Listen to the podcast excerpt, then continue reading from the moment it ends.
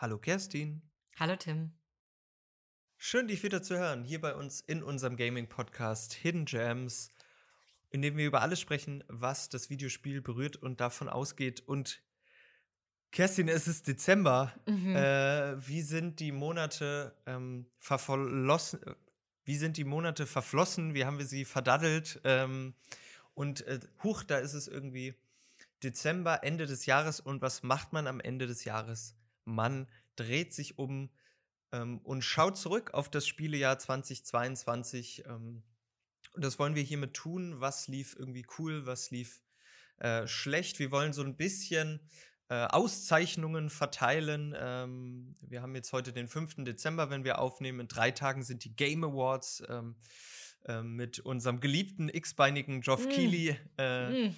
die äh, Videospiel-Marionette per se, der dann wieder ähm, alle tollen äh, Most Exciting Games küren darf. Und das tun wir jetzt auch. Und wir haben uns acht Kategorien ausgesucht, in denen wir äh, auszeichnen wollen, aber auch allgemein, was lief irgendwie dieses Jahr einfach ähm, vor unseren Augen im digitalen ab. Aber wir wollen uns auch ein bisschen die Zeit nehmen, den Podcast kurz Revue passieren zu lassen, denn wir werden nach dieser Folge noch eine Folge aufnehmen, in dem wir in die Zukunft schauen werden. Und dann gibt es erstmal eine Pause. Dann ist ähm, diese erste Staffel Hidden Jams abgedreht, abge. Ja, durch. Und Mhm. ähm, wir wollen uns ein bisschen Zeit nehmen, darüber nachzudenken, was lief gut und was schlecht. Da sprechen wir auch nochmal drüber. Äh, keine Sorge, wir kommen zurück. Ähm, und ich freue mich jetzt reinzustarten, Kerstin, mit der ersten Kategorie Most Addictive Game. Was Mhm. war da bei dir? Ja. Also, ich bin mir gar nicht mehr sicher, ob ich dir davon erzählt habe oder ob wir im Podcast schon drüber geredet haben. Kannst du mir gleich noch mal kurz ähm, sagen? Und zwar Rival Stars Horse Racing. Oh ja, doch, das hattest du erwähnt. Habe ich im. Podcast Ja, schon erwähnt, ja. ne? Ja. Und ich muss sagen, das ist mein Most Addictive Game 2022, weil ich wirklich Krass. gemerkt habe, wie es mich reingesogen hat, wie es mich beschäftigt hat, wie ich davon geträumt habe und ich es nicht mal wirklich wollte. Deswegen, es ist eine Auszeichnung dafür, dass das Spiel das geschafft hat. Das heißt nicht, dass ihr jetzt alle losgehen müsst und euch dieses Spiel holt, weil ob das jetzt 9 von 10 ist, würde ich nämlich nicht sagen. Ich würde dem jetzt so vom, vom Spielinhalt, vom Spaßfaktor vielleicht sogar eher nur eine 6 von 10 geben. Mhm. Teilweise sogar nur 5 von 10. Oh. Aber es, es funktioniert so gut in seiner Mechanik, dass es mich am Ball hält, dass ich immer das nächste bessere Pferd züchten möchte, dass ich immer das nächste bessere Rennen und das höhere Preisgeld einstreichen will und meinem Rivalen mal richtig hier den Hammer zeigen möchte, ja? Was ich bis jetzt nicht geschafft habe. Ich werde immer nur Zweiter, weil das Spiel möchte, dass du höchstens Zweiter wirst, ja, Krass. im Story-Modus, damit du hier die Motivation behältst, dran zu bleiben und eines Tages so gut zu sein, dass du den vom Feld fegst. Und äh, ja, ich würde sagen, das ist mein most addictive Game dieses Jahr. Hat dich überrascht, dass es dich so addicted? Also in der Wahnsinnig Form? überrascht. Oder? Ja, absolut. Damit habe ich überhaupt nicht gerechnet. Weil man muss sich das vorstellen, das meiste ist eigentlich ähm, User Control Interface, UCI. Also du hast eigentlich, es gibt nicht wirklich viel. Also du reitest gar nicht selber, oder du was? kannst diese, die, die, die Rennen selber reiten, aber du bist dann halt ein Jockey auf so einem kleinen Reit auf einer Rennbahn und das ist nicht wahnsinnig spannend. Und das dauert dann so zwei Minuten, wo du einfach nur überlegst, okay, wann sprinte ich jetzt, in welchem Feld muss mein Pferd sein, damit es irgendwie sich wohlfühlt und die Sprintenergie sich auflädt. Aber das ist der kleinste Teil. Die meiste Zeit bist du eigentlich dabei, dein, dein Gestüt irgendwie zu, zu managen eigentlich, also zu Mhm. züchten, zu gucken, neue Pferde zu kaufen, zu verkaufen, zu trainieren. Und das Trainieren ist leider wahnsinnig schlecht gemacht. Das sind nur so ein paar Mausklicke. Und aber in dieser Mechanik von Werte und Zahlen, die sich verbessern, und du siehst es vor deinen Augen, hat es mich einfach gehuckt. Ich, ich kann es selber Krass. nicht ganz fassen. Ich kann es nicht fassen, aber Also es klingt, klingt es ein ist so. bisschen wie, wie eine äh, spielbare Excel-Tabelle. Ja, mhm, ja, Ja. Aber ja, andere Menschen stehen auf Fußballmanager. Ich äh, züchte meine Reitpferde. Cool. Mhm. Äh, ja, ich, also ich, ich muss mir, glaube ich, gleich nochmal angucken, wie das Ja, aussieht, weil ich gar kein Bild Bild davon habe, Mhm. ähm, wie das aussieht. Mein most addictive Game war Neon White. Ähm, Mm. Ein Spiel von Ben Esposito, der auch Donut County gemacht hat. Eine Koryphäe dafür, ein bisschen weirde, abstruse Games zu machen. Und Neon White war ähm, gleichzeitig auch ein Hidden Jam. Es ist, ähm, es, es hat schon einen gewissen äh, Pool an Leuten erreicht. Es war von Annapurna äh, Interactive gepublished. Und Neon White ist ein Speed, eigentlich ein Speedrun-Game, in dem du ein, ähm, ein Neon spielst, also eine, eine Person, die in den Himmel gekommen ist, ähm, weil sie gestorben ist und da und dort im Himmel Dämonen jagt. Und das, Mhm. äh, weil irgendwie ist da irgendwas kaputt gegangen und der Judgment Day steht bevor und man muss da äh, jetzt ein bisschen aufräumen. Ja. Und äh, äh, das Ganze ist aber aufgebaut in so le ganz, ganz kurze Level-Segmente, in denen man eben ähm, die Mechanik ist die, dass man auf so Parcours, also sehr parkourig gebaut. Und das Coole ist, dass du Karten einsammelst und diese Karten haben zwei Funktionen. Sind nämlich einerseits eine Waffe, zum Beispiel ein, ein eine Pistole oder ein Sturmgewehr oder ein, Rocket Launcher. Und die haben zwei Funktionen. Du kannst sie entweder als Waffe benutzen, um diese Dämonen ähm, sozusagen zu, äh, auf die Strecke auf die Strecke zu bringen. Mm. Von der Strecke? Nee, wie heißt das?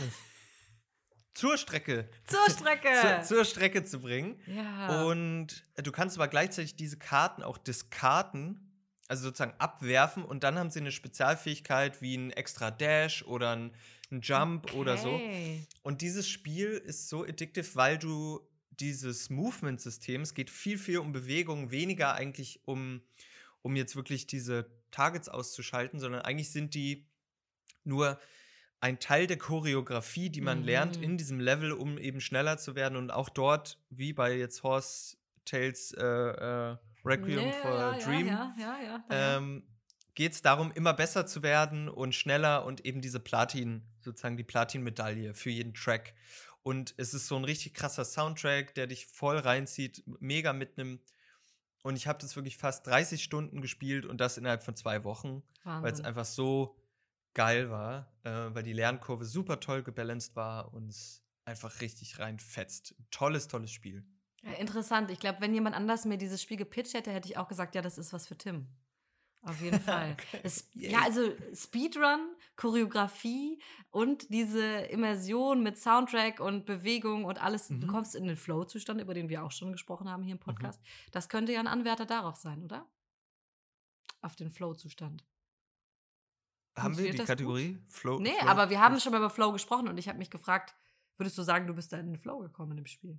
ich bin voll in den Flow gekommen und merke auch, dass diese Art von also Flow-Spielen äh, mich einfach krass reizen. Also ich, ich spiele sie nicht ausnahmslos, Mhm. aber wenn ein Spiel challenging ist, ähm, mag ich es, wenn es irgendwie diesen Flow hat und der aber ähm, immer diese kurz, kurz, diese kurze Taktung hat. Darüber haben wir auch in der Rennspielfolge gesprochen, dieses, dass es so elendig ist, wenn man irgendwie so minutenlang einfach nur immer das Mhm. Gleiche macht, sondern am besten so kurze Häppchen und das kann ich lernen, auch wie bei Lonely Mountains Downhill zum Beispiel. Du hast diesen einen Track, der geht irgendwie zwei, drei Minuten und den lernst du auswendig, Körpergedächtnis äh, ist aktiviert und dann ist es zack, zack, zack und man, man fühlt sich dann krass mächtig irgendwie so. Mhm. Ähm, und das, ja, hat auch bei Neon White auf jeden Fall so funktioniert und so die Fun-Rezeptoren bei mir getriggert. Ja, Ach, die Fun-Rezeptoren, fantastisch. das lieben wir, wenn die gekitzelt werden. ja, Wie ja. schön. Dann lass uns doch weitergehen. Wir wollten gerne über möglicherweise das beste Open-World-Spiel dieses Jahr sprechen. Tim, was würdest du sagen? War das bei dir? Ich habe drei Namen. Ui, Also fang mal die mit einem an. Genau, ich fange mit einem an. Ein Spiel, was mich Open World nochmal neu denken lassen hat und das so ein bisschen dieses verbrannte Wort, was immer so inflationär ben benutzt wird und wurde, wurde und immer wieder so als ja, das Genre, obwohl es an sich ja auch so einfach oft häufig sehr inhaltslos ist, war Outer Wilds. Mm, Ein Spiel, in dem man halt ein, ein, ein, ein Alien spielt, in dem man so ein bisschen Exploration-mäßig in einem ganz kleinen Mikrosonnensystem unterwegs ist und Mysterien löst. Und das Ganze befindet sich, wir haben da in der Loop-Folge drüber gesprochen, in so einem Time-Loop von 22 Minuten, der sich immer wieder wiederholt. Also wir sozusagen verschiedene Zeitevents erleben ähm, und das sozusagen kennenlernen, auch wieder so ein Lerneffekt. Ähm, und da ist es eine Open World. Wir können auf diese vier, fünf Planeten reisen, aber es ist, es ist immer die Frage, die, die, die Grenze zu ziehen, wann ist es Open World und nicht. Und ich finde, da hat es genau den Sweet Spot gefunden von, man kann erkunden und man kann Dinge suchen, man wird belohnt mit, mit Geheimnissen, mit einer Logik, die man entschlüsselt, die, die sowohl spielmechanisch als auch narrativ irgendwie also einen füttert. Und das hat so ein bisschen dieses verbrannte Wort ein bisschen rehabilitiert äh, für mhm. mich, zu sagen, hey, Open-World-Spiele können auch cool sein. Hey. ja. Ja, ich fürchte, das habe ich gemerkt, als ich nach Spielen für diese Kategorie gesucht habe, dass ich A, kein großer Fan bin von Open World. Dass das was ist, was für mich ähm, eher abschreckend ist, wenn ich höre, ähm, mhm. oh, das Spiel hat eine krasse Open World und es ist so groß und so viel zu tun, dann denke ich immer, es überfordert mich und mhm. ich erwarte, dass es nicht besonders gut und detailreich gemacht wurde. Mhm. Und ähm, ja, einerseits, einerseits mag ich es nicht besonders und dann gab es auch nicht viele Titel dieses Jahr, die mich da begeistern konnten. Ich möchte aber einen Titel natürlich sagen, der zu meinem Spielejahr jetzt, vor allem am Ende des Jahres, noch dazugehört, über den ich einfach mit dir sprechen muss, ob es jetzt, also es ist leider, finde ich, ein gescheiterter Versuch an der Open World, aber Pokémon Purpur hat sich auf meine Switch oh. geschummelt. Ui. Es wurden 60 Euro überwiesen. Wow. Wer weiß, wann das und wie das passiert ist. Und äh, nun spiele ich seit einer Woche straight jeden Tag drei bis vier Stunden Pokémon. Oh, und, Kerstin, äh, das ist ein, ein, ein Geheimnis hier, ein Easter Egg. Schön. Ja, genau. Und es ist natürlich Pokémon, es funktioniert, wie Pokémon funktioniert und deswegen funktioniert es. Hm?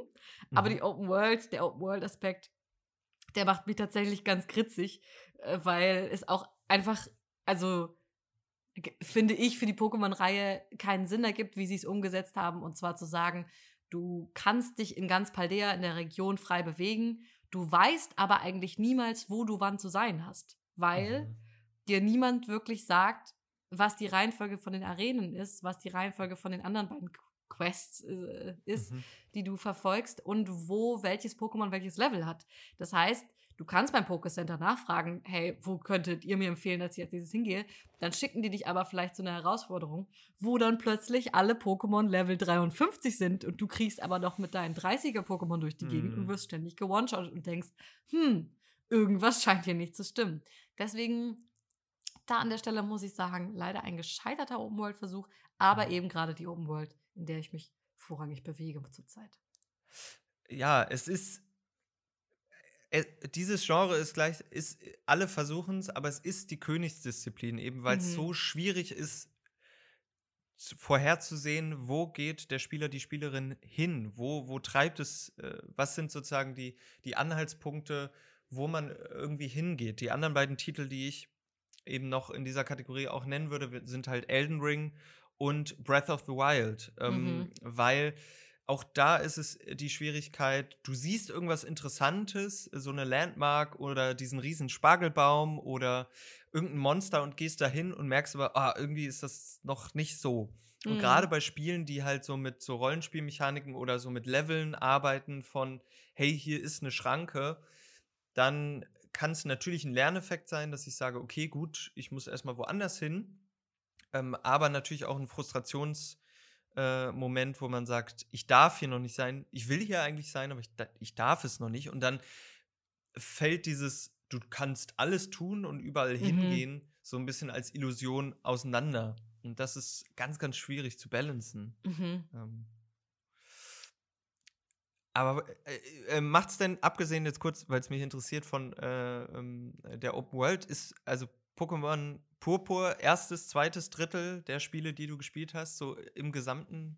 Ist es oben oder? Ah, ich würde sagen, es ist im Mittelfeld. Denn, wie gesagt, es ist ein Pokémon-Titel. Ich finde, der Schwierigkeitsgrad ist wieder ein bisschen, ganz minimal angezogen nach Schwert und Schild, wo ich sehr enttäuscht von war, weil ich dachte, was ist, also das äh, hält mich eigentlich gar nicht beschäftigt. Ich rutsche hier nur so durch. Deswegen, das finde ich, ist ein bisschen angezogen. Das hat aber eben auch damit zu tun, dass man nicht so ganz weiß, wo man eigentlich zu sein hat.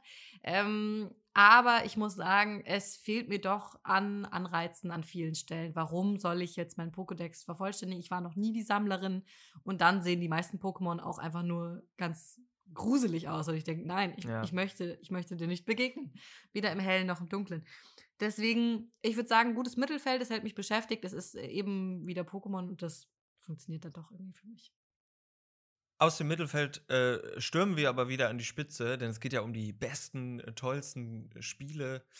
Und äh, Kategorie 3 äh, trägt aber einfach nur den Titel Surprises, also Spiele, die uns überrascht haben, wo wir von wir dachten, okay, das könnte vielleicht ganz nett werden, was uns aber irgendwie kalt oder warm den Rücken hoch und runter lief. ähm, Kerstin, gab es da so ein Spiel, was dich so total überrascht hat? Ja, und davon habe ich dir schon erzählt, aber noch nicht on air im Podcast. Und das ist Dave the Diver. Dave the Ah, Diver, ein fantastisches Spiel, das mich einfach so, ja, wirklich von links umgehauen hat. Ich habe es nicht kommen Hm. sehen. Ich war eines Abends auf Twitch unterwegs, vollkommen gelangweilt und habe mich einfach durch Streams durchgeklickt. Und dann sehe ich diesen einen Dude, der Dave the Diver spielt und denke, was ist das denn? Warum kenne ich das nicht? Warum habe ich davon noch nie gehört? Und es ist in Pixeloptik, wir, wir schlüpfen in die Rolle von Dave. Äh, Dave ist ein ähm, wahrscheinlich US-amerikanischer Dude, der einfach so äh, reinstolpert in eine Geschäftsidee von einem Kumpel, der sagt, du kommst jetzt mal mit, wir äh, gehen jetzt tauchen für ein Sushi-Restaurant von einem guten Kumpel, bei dem arbeitest du jetzt, bei dem bist du jetzt Mhm. unter Vertrag. Du kannst nicht Nein sagen, es ist mir egal, ob du es willst, du machst das jetzt. Und Dave ist so, ja, okay, warum eigentlich nicht? Und das Spiel besteht hauptsächlich darin, dass wir einerseits immer abtauchen, also wir können zwei bis dreimal pro Tag in die Tiefsee und da äh, Fische fangen tatsächlich. Das fand ich am Anfang irgendwie noch recht gewöhnungsbedürftig und brutal, da mit dieser Harpune rumzufischen. Es Mhm. wird im Laufe des Spiels aber auch thematisiert, kleine Fischereien äh, und dann größere Industriebetriebe und so. Das thematisieren sie schon und das finde ich auch sehr gut, wie sie es machen. Und dann hast du abends das äh, Sushi, die Sushi-Bar, in der du aushilfst und tatsächlich die Speisekarte zusammenstellst, den Leuten ihr Sushi servierst und durch die Gegend hetzt und kleine Schweißtröpfchen von deiner Stirn runterfliegen. Und das alles mit so viel Quests und immer wieder irgendwie neuen Ideen und Spielmechaniken, die sie reinbringen. Ich habe damit überhaupt nicht gerechnet und das ist ein, eine große Freude. Es ist noch Early Access. Ich hoffe, im nächsten Jahr wird es fertig. Es spielt sich aber jetzt schon fantastisch. Ich habe, glaube ich, ungefähr acht Stunden reingebuttert und bin Hm. so mit der Main Quest jetzt erstmal durch und lasse es jetzt auch erstmal ruhen, bis es dann vollständig rauskommt und ich es dann nochmal anfasse und schon sehr aufgeregt bin, was sich bis dahin noch entwickeln wird. Cool. Ja. Ich habe es mir auch im Nachgang angeguckt, als du mir davon erzählt hast. Es sieht wahnsinnig toll aus und irgendwie cool. Es hat diesen, es ist so Pi Pixel-Optik, aber irgendwie sieht es super gepolished aus. Also Mhm. es sieht super cool aus. Es ist witzig und kurzweilig irgendwie. Das, das, das sieht wirklich toll aus. Bin gespannt, ob sie es. Äh, es ist bis jetzt nur für den PC oder so. Bis jetzt nur ne? für Steam leider, ja. Aber ich könnte mir vorstellen, dass es für die Switch auch ein bisschen fummelig ist. Hm. So mit dem Fischen und so. Andererseits, vielleicht funktioniert es mit dem Controller sogar noch besser. Es wird sich zeigen, ob sie sich trauen, eine Switch-Umsetzung zu machen. Ich würde es mir wünschen eigentlich. Damit es einfach noch mehr SpielerInnen zur Verfügung steht. Ja. Und es ist wieder in der Tiefsee, Kerstin. Ja, ne? die Also, Tiefsee, die ah, zieht einfach an mir. Die ruft Ja. meinen Namen. Was soll ich machen? Cthulhu Ja. ruft nach mir. Cthulhu. mein Surprise of the Year, ich habe wieder zwei, ich rede aber nur über einen, weil über den anderen habe ich sehr viel äh, schon gesprochen. Lonely Mountains Downhill. ähm, und das war Umurangi äh, Generation, ähm, ein Spiel, was ich für die Fotofolge gespielt habe.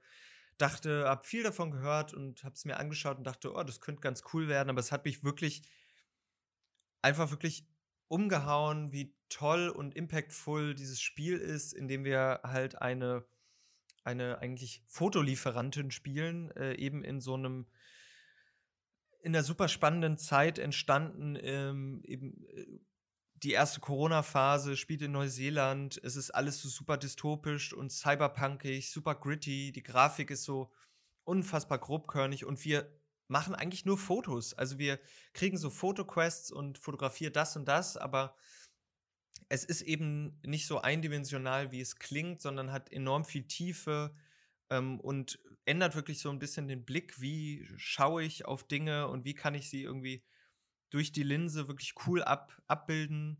Ähm, ich habe da, glaube ich, irgendwie so dann über die Quest, die ich machen musste, hinaus noch so viele tolle Fotos geschossen, die ich, glaube ich, mir nochmal alle angucken werde und nach äh, für, ähm, danach überprüfen werde, ob sie als Desktop-Hintergrund äh, vielleicht Hm. mal mhm. gebraucht werden können. Aber es, das war wirklich so ein Spiel, was wirklich auf vielen, vielen Ebenen ganz, ganz viel anders macht als andere Spiele.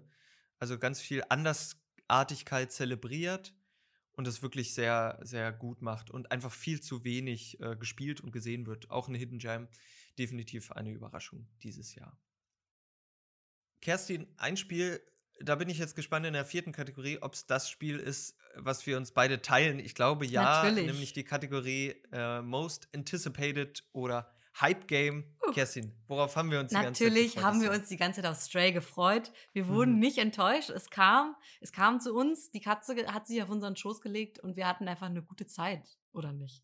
Ich habe es geliebt. Ich hatte Angst vor dem Hype, wie ich immer Angst vor Hype habe.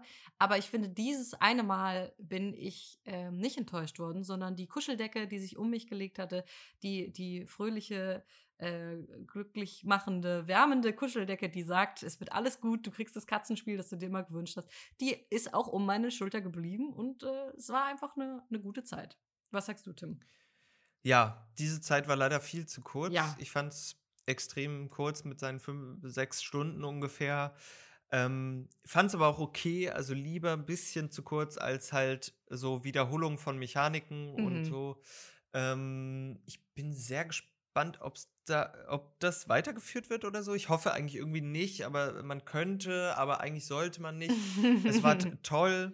Es war, es war wirklich ein tolles Spiel. Es hat viel, viel richtig gemacht. Es hat gut ja. funktioniert. Es hat viel Goofiness drin gehabt, dass man einfach viele Sachen machen konnte, die Katzen einfach machen, die jetzt nicht unbedingt ähm, eine Belohnung auslösen, aber einfach toll durchgedacht sind, irgendwo runterzuspringen oder äh, die Vertikalität mitzudenken, Sachen runterzuschubsen und so mhm. weiter. Und es war wirklich Einfach ein tolles Spiel, hat sich gut, ja. gut gespielt. Die Atmosphäre Voll. war auch so toll. Und deswegen, ich kann verstehen, ja. wenn du sagst, ah, muss es ein zweiter Teil, also ob du den überhaupt willst, so. Aber ich glaube, was ich mir wünschen würde, wäre einfach ein ähnliches Setting, eine ähnliche Atmosphäre, diese Dichte und eben ja. eine clevere Entscheidung für eine Protagonistin, die man so eben noch nicht gespielt hat. Ja. So, und jetzt bin ich schon ein bisschen aufgeregt. Du zählst ja immer sehr genau mit, wie lange du Spiele spielst. Bei mir ist das eher eine Gefühlssache. Wenn wir jetzt zur Kategorie kommen, Most Played Game. Was hat Tim Rosentreter dieses Jahr am meisten gespielt? Am längsten? Wie viele Stunden?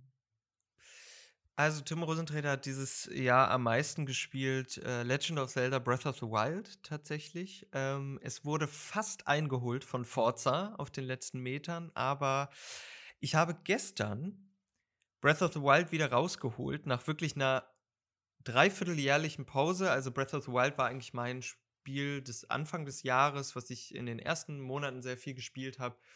Ähm, und das habe ich ähm, jetzt 45 Stunden gespielt, habe mich da bewegt in Hyrule. Und das war eine wirklich coole Zeit, ähm, weil man einfach man kann einfach strolchen ich glaube, was man selten in einem Spiel äh, hat, da hat man immer so ein, ah, man muss jetzt irgendwie, es rutscht schnell in dieses Arbeiten, Abarbeiten mm. von mm. Quests und man muss irgendwie jetzt ganz schnell damit fertig werden, damit man irgendwie das nächste Spiel spielen kann. Ich habe dann immer so einen selbst aufgelegten äh, Druck mhm. und das kann ich bei Breath of the Wild total fahren lassen irgendwie. Also einfach mich so ein bisschen in die Welt begeben und einfach nicht nur Dinge abarbeiten, sondern einfach einfach gucken, wo es mich hintreibt. Schau dann irgendwie zurück, was habe ich die letzten anderthalb Stunden gemacht und es waren so tolle Erlebnisse. Ähm, und da werde ich jetzt zum Abschluss des Jahres mich nochmal in dieses Spiel begeben und es vielleicht abschließen, was ich noch nicht gemacht habe. Ähm, ja, es war wirklich äh, schön, habe gerne dort fast 50 Stunden verbracht. Kerstin, was hast du am meisten gespielt? Naja, bei mir würde ich sagen, ist es keine Überraschung, ähm, wenn ich leider zugeben muss, dass es wieder League of Legends ist, in das ich die meisten Stunden investiert habe. Ich habe jetzt leider keine Zahlen mitgebracht und ich glaube, es ist auch gut so für unser aller Seelenwohl und Seelenheil, dass ich hier keine Zahlen nenne, denn das wäre eine relativ absurde Zahl. Deswegen würde ich das einfach relativ schnell so stehen lassen. Ja, ich bin mit Silber 4 leider aus der Season rausgegangen, aber immerhin schon mal ein Rank besser als aus der letzten Season und ich denke, Glückwunsch. Diese Season wird meine Season. Diesmal werde ich Gold, ich werde mit Gold rausgehen. Ich glaube, ähm, das ist ein Ziel, das habe ich mir gesetzt für nächstes Jahr. Ja, damit die E-Sports-Karriere dann 2032 ungefähr starten kann. muss ich jetzt mal langsam äh, den nächsten Meilenstein erreichen. Dann würde ich jetzt vorschlagen, dass wir nach diesen Kategorien und bevor wir in die nächsten einsteigen, einmal den angekündigten Rückblick werfen auf unseren Podcast. Denn, du hast es ja gesagt, die erste Staffel geht zu Ende. Die erste Staffel geht mit 43 Folgen zu Ende. Ähm, welche erste Staffel kennst du, die so lange geworden ist und über ein Keine. ganzes Jahr ähm, äh, veröffentlicht wurde? Und wir wollen mal schauen, Tim, was würdest du sagen, was war deine Lieblingsfolge, dein, das Thema, über das du am liebsten geschnackt hast?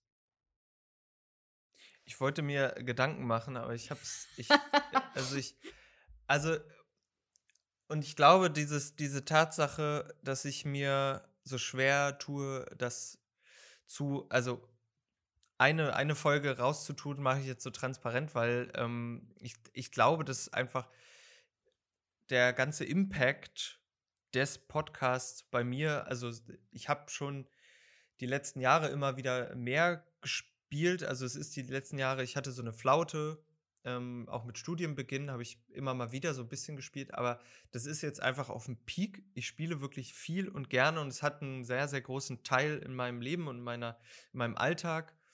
Und ich habe das jetzt so auch akzeptieren gelernt, weil man lange so, oder bei mir, mir ging es so, dass so, ah ja, so Stigmatisierung mhm. und äh, Zocken und ist das jetzt so, und denke mir so, ah, pff, andere Leute gehen irgendwie joggen oder äh, Serien gucken oder äh, was weiß ich. Und mein Ausgleich, meine Entspannung ist Videospiele spielen. Und einfach dieser Podcast und das darüber sprechen hat mich mir so viele neue Gedanken eingebracht, hat, hat vieles ausgesprochen, was ich immer mit mir selber äh, verhandelt habe und mhm. hat mir so viele Denkanstöße gegeben. Ähm, und auch, auch wenn wir ja häufig in unseren Folgen immer sehr kritisch sind, aber Kritik ist eigentlich eine andere oder ist eine Form der Liebeserklärung, der intensiven Auseinandersetzung mit den Dingen, die man mag, meines Erachtens nach. Und das hat sich einfach gezeigt und es zeigt auch, die Menge zeigt auch, wie viel es zu bereden gibt mhm. in, diesem, in diesem Medium. Und eigentlich ist meine Lieblingsfolge der Podcast an sich. Oh. Und immer wieder mit dir zusammenzukommen. Hm, liebe ich ja, wenn Menschen Aufgabenstellung nehmen und sie einfach für sich interpretieren, so wie sie wollen. Na gut. Ich habe ein bisschen durchge äh, durchgescrollt durch unsere vielen Folgen und auch festgestellt, dass da einfach so viel dabei war, wo ich mich gefreut habe, mit dir einfach mal so unterschiedliche Aspekte, Themen zu beleuchten, rauszupicken, wirklich mal äh, die Lupe anzusetzen, wenn es jetzt zum Beispiel um Soundtracks geht oder wenn es um die die äh, Orientierung in Spielen geht. Das mochte ich einfach wahnsinnig gerne, da nochmal genau hinzuschauen und zu horchen, weil ich das sonst so in meinem Videospielerlebnis vielleicht nicht so konkret mache. Ich muss aber sagen, eine meiner liebsten Themen war einfach Hogwarts Legacy, beziehungsweise Harry mhm. Potter mhm. in Videospielform, weil Harry Potter für mich einen sehr großen Stellenwert immer äh, oder in meinem Erwachsenwerden, in meinem Aufwachsen hatte und ich jetzt so in den letzten drei, vier Jahren eine andere Haltung gegenüber dem, dem Universum, dem Franchise, J.K. Rowling, wie wir wahrscheinlich alle uns einfach anders damit beschäftigen. Ich bin in eine sehr kritische Auseinandersetzung damit gegangen mit meinem Fandom. Und deswegen war es aber auch nochmal so schön, das eben in Videospielform zu besprechen und genau zu gucken, worauf können wir uns eigentlich einstellen, wenn wir ähm, über Hogwarts Legacy sprechen? Und wie wird es nächstes Jahr? Ich freue mich wahnsinnig darauf, wenn wir es nächstes Jahr anfassen und äh, ja. nochmal ähm, zusammenkommen, um darüber zu sprechen, was wir denn eigentlich serviert bekommen haben. Ich muss aber auch sagen, besonders ähm, wertvoll für mich, weil wegen der, einfach wegen der starken und intensiven Auseinandersetzung waren die beiden Folgen zur Postkolonialismus und in Videogames und in der Industrie. Ich finde, da ist noch nicht alles zu gesagt. Da könnte man sicherlich noch mal weiter reinsteigen und sich andere Teile und Aspekte raussuchen und noch mal ähm, reingehen. Aber ähm, das war einfach für mein eigenes Denken und die Reflexion ähm, in solcher Hinsicht von Diskriminierung im Videospiel, in der Videospielbranche, in der Erstellung wahnsinnig wertvoll.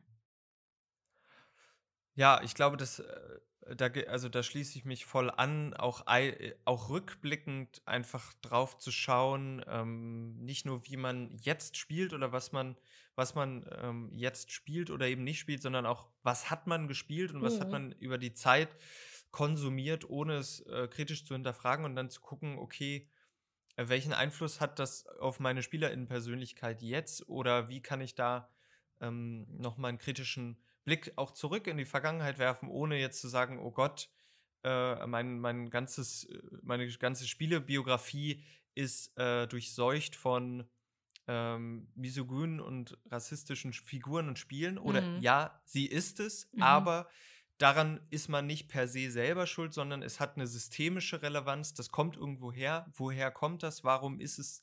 Ähm, und dem auf den Grund zu gehen, also woher kommen, wo liegen die Wurzeln ähm, dieser, dieser, dieser Erzählung oder dieser, dieser Narrative, dieser Tropen, dieser, dieser Framings und das einfach zu verstehen und oder zu verstehen zu wollen, peu mhm. à peu, hm, das hat mir so sehr viel ähm, Selbstbewusstsein oder so gegeben von, ah, okay, ähm, da kann man sozusagen, da muss man wirklich am Kern ansetzen und dann nicht daran verzweifeln, okay, ähm, was habe ich da eigentlich gespielt oder nicht. Ähm, und das, das fand ich total spannend zu bemerken einfach. Ähm, auch ähnlich ging es mir mit der Female Storytelling-Folge, so diese Erkenntnis von, okay, es ist nicht getan, wenn wir nur weibliche ProtagonistInnen einpflegen. Das hat, es ist wirklich, man muss systemisch da ansetzen, wer sitzt in diesen AutorInnenräumen, in diesen Writers Rooms, wer entscheidet, wer, wer spricht, wer mhm. erzählt. Mhm.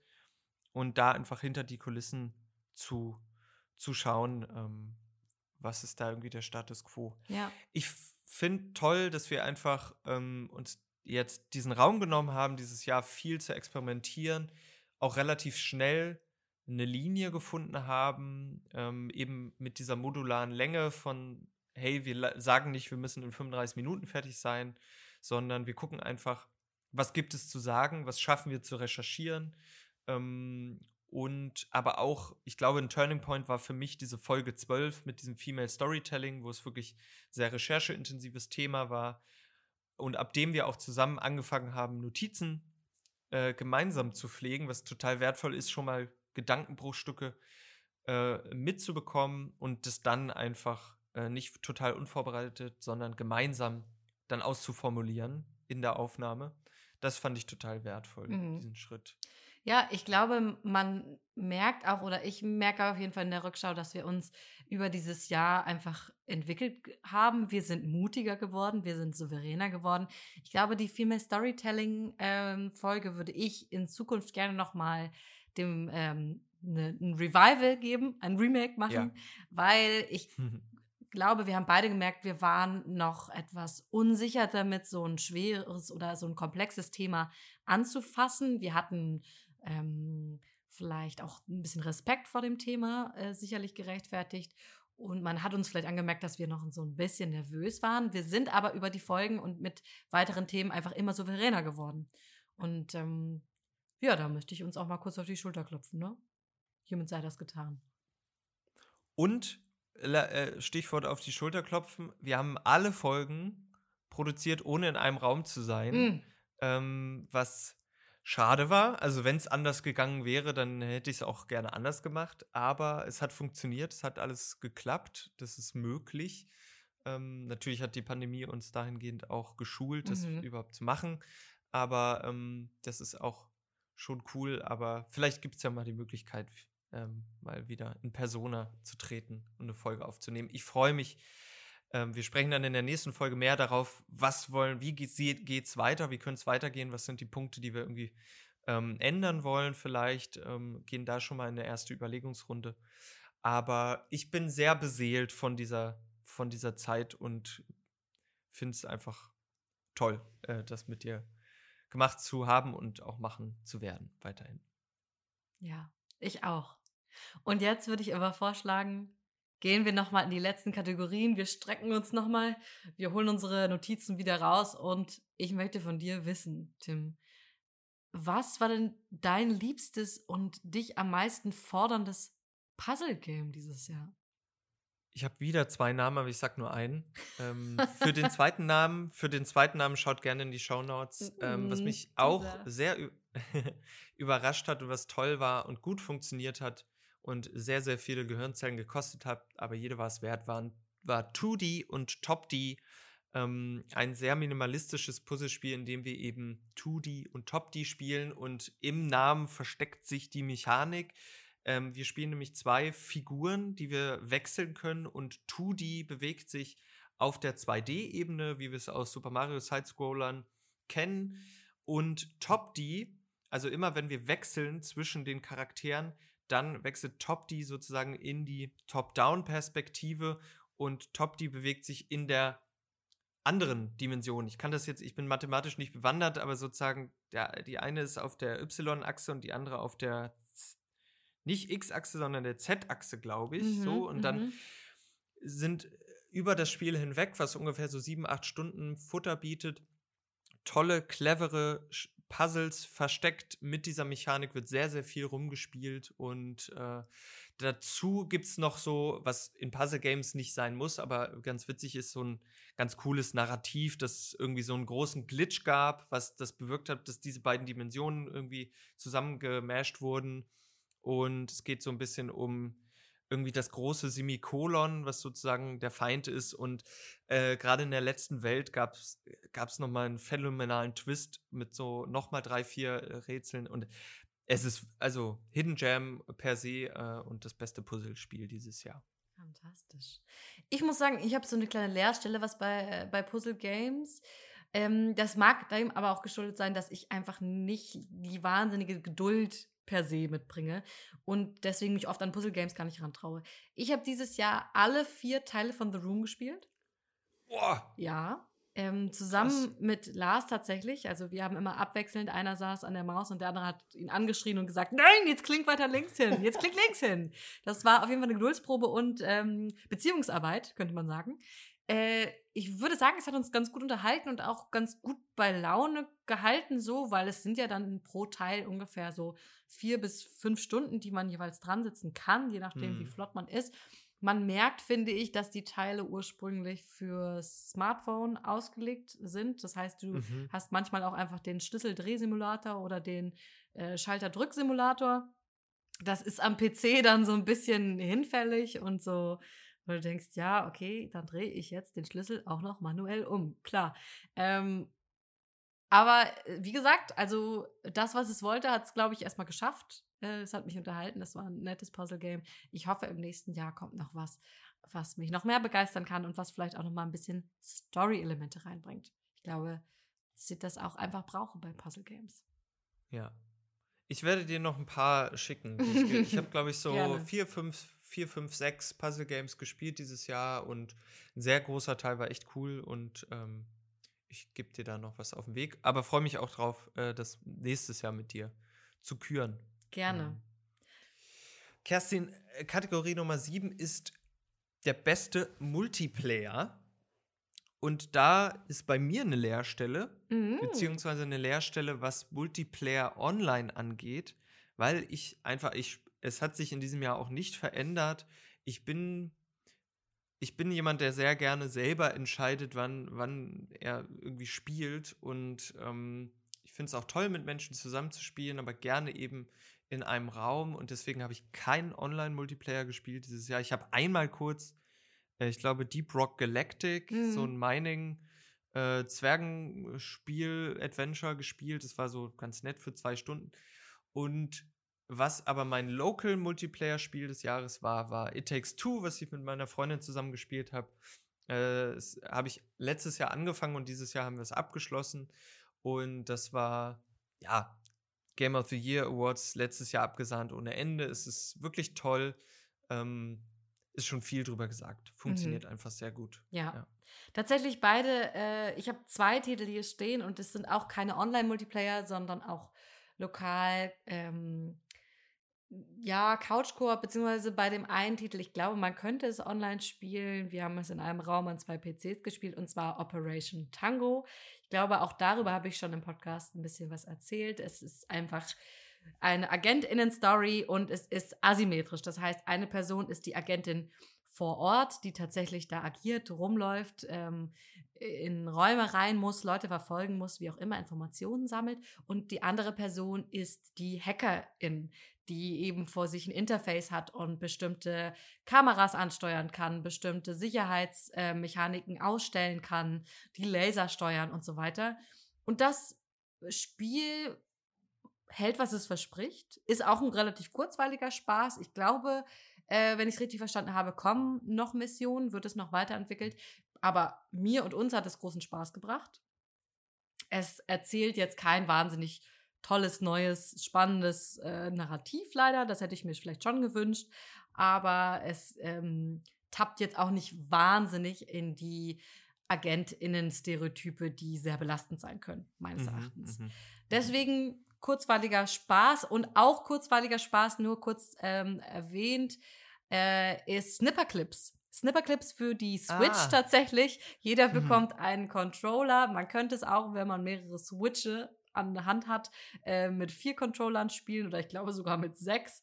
Und ähm, wir sind, oder jede Spielerin ist so eine kleine Figur, eine kleine Form und man kann gegenseitig in sich reinschneiden, also Formen ineinander mhm. schneiden und damit eben so kleine Spiele ähm, lösen, irgendwelche ähm, Ballons von der Decke runterziehen mit seinem äh, frisch eingeformten Haken und dann äh, macht der andere sich ganz spitz und kann den Ballon zerstechen. Und solche kleinen lustigen Spielchen. Ich würde sagen, auch das kurzweiliger Spaß, vielleicht auch ein kleines Partygame. Mhm. Möglicherweise. Mhm. Ähm, wir haben es auf einer Zugfahrt gespielt, glaube ich, zwei Stunden am Stück und dafür war es erstaunlicherweise cool. wirklich gute Unterhaltung und hat die Zeit verfliegen lassen. Cool. Ja, bei dem Spiel war ich, das habe ich immer wieder, weil man ja wirklich sehr verzweifelt immer nach Koop-Spiel Spiele ja. Ausschau ja. hält und dann stolpe ich immer wieder über dieses Spiel und habe immer äh, hab mich gefragt, kriegt es irgendwie die Balance zwischen nicht zu Kiddo-mäßig mhm. oder auch ein bisschen challenging, aber die Mechanik sieht fun aus und äh, hab, habt ihr es als äh, kleine SD-Karte oder habt ihr es gekauft? Nee, wir haben es äh, online. Ah, schade. Sonst hätte ich es mir mal gerne mal nicht ausgeliehen. zuschicken. Nee, leider ah. nicht. Naja, okay. Hast du noch Games auf kleinen SD-Karten für die Switch? Machst du sowas? Ich hab, du die? Ich habe Nee, ähm, ich habe nur noch ähm, Breath of the Wild, das habe ich mir auch ausgeliehen. Mhm. Und Mario Kart ähm, habe ich auch. Also, das sind die einzigen beiden, die ich habe. Verstehe. Weil sonst ähm, macht es einfach, also ne? diese Switch-Dinger, das ist ja nichts Sammelbares, das sieht nicht schön aus. Da ist ja nur so eine, das ist eine Plastikhülle mit dieser SD-Karte drin. Mhm. Und auch preislich macht das ja keinen, keinen großen Unterschied. Also, nee, deswegen, das, die Zeit ist so ein bisschen over.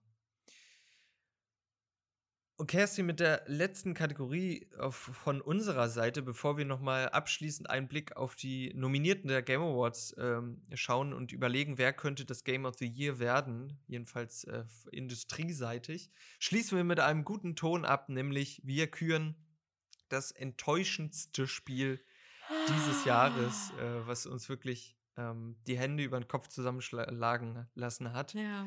Und was ist das bei dir, Kerstin? Es kann nichts anderes sein als Baron Breakfast. Baron Breakfast oh. war eine herbe Enttäuschung. Ich habe es in einer vorigen Folge gesagt, wie sehr ich mich darauf freue. Die Mischung, ja, ein Bär, okay, und der macht ein Bed and Breakfast auf. Wir haben irgendwie einen Simulationsanteil, wir haben einen Aufbau, wir haben äh, süße Tiere, die sprechen können und auf zwei Beinen laufen. Es war vieles dabei, was für mich hätte zum Erfolg führen können. Und dann haben sie es genommen und einfach in die Tonne getreten. Einfach richtig mhm. nochmal nachgetreten. Ich habe mich nicht gut damit gefühlt. Es war ein seltsames Pacing, also dass du erst ein Bed and Breakfast aufmachen sollst und dann direkt äh, du bist noch gar nicht richtig damit fertig, sagt er dir, jetzt mach noch eins da unten auf und jetzt mach noch ein drittes da drüben auf. Und äh, ganz seltsame Game-Entscheidungen, so Dialoge, wo du merkst, sie versuchen so sassy und cool zu sein, aber es ist eigentlich mhm. einfach nur sehr unangenehm und unlustig. Und ähm, ich weiß nicht, auch ein Umgang mit, natürlich ist es ein grundkapitalistisches Spiel, weil die Mechanik äh, anders könnte es nicht sein. Aber ich wünsche mir immer, dass äh, die Spiele damit umgehen, sich dazu verhalten. Und das tut es auf eine ganz seltsame Weise. Deswegen leider für mich eine große Enttäuschung. Schade. Ich die, hatte mir, als du mh. sehr freudig davon äh, eben im, im Juni, kurz bevor es rauskam, so dich so gefreut hat, hatte ich mir gehofft, dass es mhm. klappt, aber ja. äh, naja. Wir haben die Daumen gedrückt, es sollte nicht sein. Nee, nee, es hat nicht geklappt. Wie sieht's bei dir aus, Tim? Was hat dich sehr enttäuscht dieses Jahr? Was mich richtig enttäuscht hat, aber ich kann es irgendwie mit Humor nehmen, weil ich äh, das Leid teilen konnte. Ich habe es nämlich mit einer Person zusammengespielt. Mhm. Ähm, ähm, und es, es war einfach so schlecht und schlecht geschrieben. äh, und es war A Plague Tale Requiem. Ah, ja. Ähm, das war, ich habe mich so drauf gefreut. Ich habe es jetzt nicht so richtig hart gehypt, aber dachte so, oh, den ersten Teil fand ich ganz nett, ganz sweet. So. Und dann habe ich es jetzt im Game Pass spielen können und es ist, äh, wir haben es jetzt am Wochenende fertig gespielt ähm, und ich habe echt lange nicht mehr so den Kopf geschüttelt, weil du spielst Hugo, äh, Hugo und äh, Amicia und die beiden, ähm, also Hugo ist, es ist spielt zur Zeit der Pest und Hugo hat diese Makula, also sozusagen äh, was ein Synonym für die Pest ist und er ist sozusagen der Träger, der das alles irgendwie auslöst und steuert, ähm, was wir schon am Ende des ersten Teils erfahren haben und jetzt geht es darum herauszufinden, können wir das jetzt heilen oder nicht. Und die beiden sind da einfach ständig unterwegs und auf der Flucht Mhm. und Amicia ist einfach so sauer und so brutal und so, also Uh. es hat solche krassen Komplexe mit, ja, ich muss den, also diese Beschützerkomplexe, ich muss den jetzt, der kann nichts alleine Mm. und Hugo ist so un, un, Mhm. unselbstständig. Dann ist, also geht Hu- Hugo in dieser Rolle aber voll auf und ist so Mm. total, ja klar, der ist irgendwie so sechs oder acht oder so und es ist, es, ist, Ah, und es, es, es, es nervt einen die ganze Zeit, weil es gibt keine Entwicklung dieser Charaktere über das ganze Spiel, über die ganzen, ich glaube, 12, 13 Stunden gibt es keine Entwicklung, Wow. sondern nur dumme Entscheidungen, wie in einem richtig schlechten Horrorspiel, wo alle Leute wirklich in den Keller reingehen, wo, Ja. wo alle Signs drauf deuten und sagen, hier ist die dümmste Entscheidung, die du tre treffen kannst. Ähm, es hat mich sehr erinnert an diese, an die, diese Entwicklung von Ellie aus The Last of Us 2, nämlich nur Mm. dieses Brutale und dieses äh, Feuer mit Feuer-Mentalität und du hast mich geschubst, dann schubse ich dich jetzt nochmal doller Mm. zurück. Ah, und es ist wirklich, also, ey, einfach nur, äh, und dieses Ende ist dann auch so, wo du denkst, ey, das, da hättest du auch nach zwei Stunden einfach sagen können, gut, machen wir jetzt Oh Ende und dann nein. also wirklich ein phänomenal schlechtes Spiel. Und das Tolle ist, die Überleitung ist jetzt, wenn wir uns die Nominierten für das Jahr angucken bei den Game Awards, ist unter diesen sechs Namen A Plague Tale Requiem und also ich glaube, mir würde alles aus dem Gesicht fallen, wenn das gewinnt. Wird es aber auch nicht. Nein. Mein Guess, Ja. weil die Konkurrenz ist zu stark, oder Kerstin? Die ist zu stark. Wenn wir uns das noch anschauen, dann haben wir Elden Ring dabei. Wir haben God of War Ragnarök. Wir haben Horizon Forbidden West. Stray, was ich würde mal sagen, wir könnten das direkt küren Mhm. zum Goatee. Und dann äh, Xenoblade Chronicles 3, wo ich tatsächlich recht wenig zu sagen kann und auch gar nicht Ja. möchte. Was würdest du denn sagen, was ist denn dein Guess? Was wird's, Tim? Also ich glaube, es wird Elden Ring. Mhm. weil ähm, das hat einfach so eingeschlagen wie eine Bombe im Frühjahr.